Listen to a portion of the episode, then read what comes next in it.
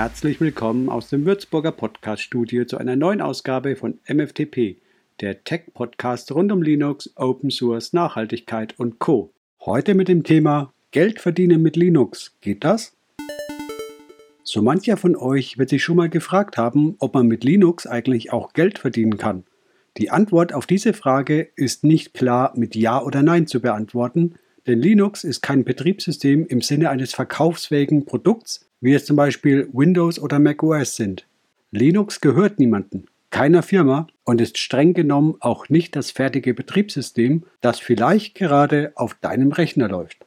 Linux ist erstmal nur der Kernel des Betriebssystems. Was dann noch dazugepackt wird, ist Ermessenssache des Distributors. Heraus kommt dann eine Linux-Distribution wie zum Beispiel OpenSUSE, Debian, Ubuntu oder Linux Mint. Was der Distributor mit seiner Distribution macht, steht dann auf einem anderen Blatt. Wer verdient Geld mit Linux? Hier fallen dir vielleicht die sogenannten Enterprise-Distributionen ein, wie zum Beispiel SUSE Linux, Red Hat oder Ubuntu. Die Unternehmen dahinter verdienen in der Tat Geld mit Linux, aber nur indirekt. Denn heutzutage gibt es keine Kaufversion mehr von Linux, wie das noch Anfang der 2000er zum Beispiel mit der SUSE Linux Professional Box der Fall war. Wer eine Enterprise-Distribution betreiben will, muss in der Regel einen Supportvertrag abschließen und über diesen verdienen die Linux-Distributionen dann letztlich auch das Geld. Du kaufst also nicht ein Paket, das du installierst und das war es dann, sondern du kaufst dir quasi ein Nutzungsrecht und damit einhergehend einen Anspruch auf Support durch den Distributor. Hier gibt es keine komplett vergleichbare Vorgehensweise. Oracle Linux kann man zum Beispiel auch dauerhaft ohne Lizenz nutzen, RHEL hingegen nicht. Weiter verdienen diese paar größeren Linux-Firmen Geld mit Services rund um Linux. Dazu zählen Managed Root Server oder auch dedizierte Mietserver in der Cloud. Allgemein haben sich diese Unternehmen stark auf Cloud-Lösungen wie SaaS oder PaaS eingeschossen. Das klassische On-Premise-Geschäft läuft zwar auch noch, muss aber immer mehr Umsatzanteile an die Cloud-Zweige abgeben. Doch jetzt sind wir noch lange nicht am Ende der Fahnenstange angekommen, denn es gibt noch weitaus mehr kommerzielle Möglichkeiten in Verbindung mit Linux. Um den Bogen nicht über alle möglichen Berufszweige zu spannen, reduzieren wir es auf ein plakatives Beispiel und zwar auf den Linux-Systemadministrator. Auch hier kannst du als Admin zum Beispiel bei einem Systemhaus oder der internen IT eines Unternehmens arbeiten und administrierst Linux-Server. Es gibt auch zahlreiche Freelancer, die sich auf eigene Faust durchschlagen. Hier gibt es ein recht breites Portfolio.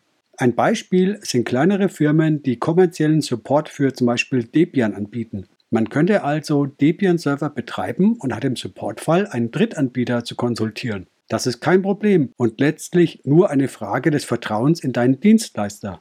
Aber es lässt sich noch viel weiter spannen. Du könntest auch mit Gewerbeschein jedwede Form des Supports anbieten. Das reicht von Installation einer Desktop-Linux-Distro für Privatpersonen bis hin zur Betreuung der Linux-Clients in deinem Verein. Alles geht hier. Installation, Betreuung, Upgrades, Support und vieles mehr. Die Wege sind hier alle offen. Die Frage ist nur, was hast du vorzuweisen und wie kannst du Aufträge gewinnen, die sich lohnen? Es macht ja wenig Sinn, wenn du in Hamburg wohnst und in Würzburg deine Kunden sitzen hast und der Auftrag nur zwei Stunden Einsatz erfordert. Es muss sich also lohnen mit Anfahrtszeit, die für gewöhnlich vom Kunden bezahlt wird. Doch wie günstig bist du dann im Vergleich zu lokalen Mitbewerbern, für die keine Reisekosten vergütet werden müssten? Es muss also von der Infrastruktur her auch passen. Wenn du also zum Beispiel im etwas dünner besiedelten Mecklenburg-Vorpommern wohnst und dann erstmal längere Anreise ansetzen musst, könntest du vielleicht gegenüber einem Mitbewerber, der direkt aus dem Ballungsgebiet kommt, das Nachsehen haben.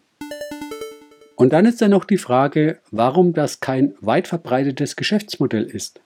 Hier verweise ich einfach mal auf den Marktanteil von Linux im Desktop-Umfeld, was so Installationshilfen etc. angeht.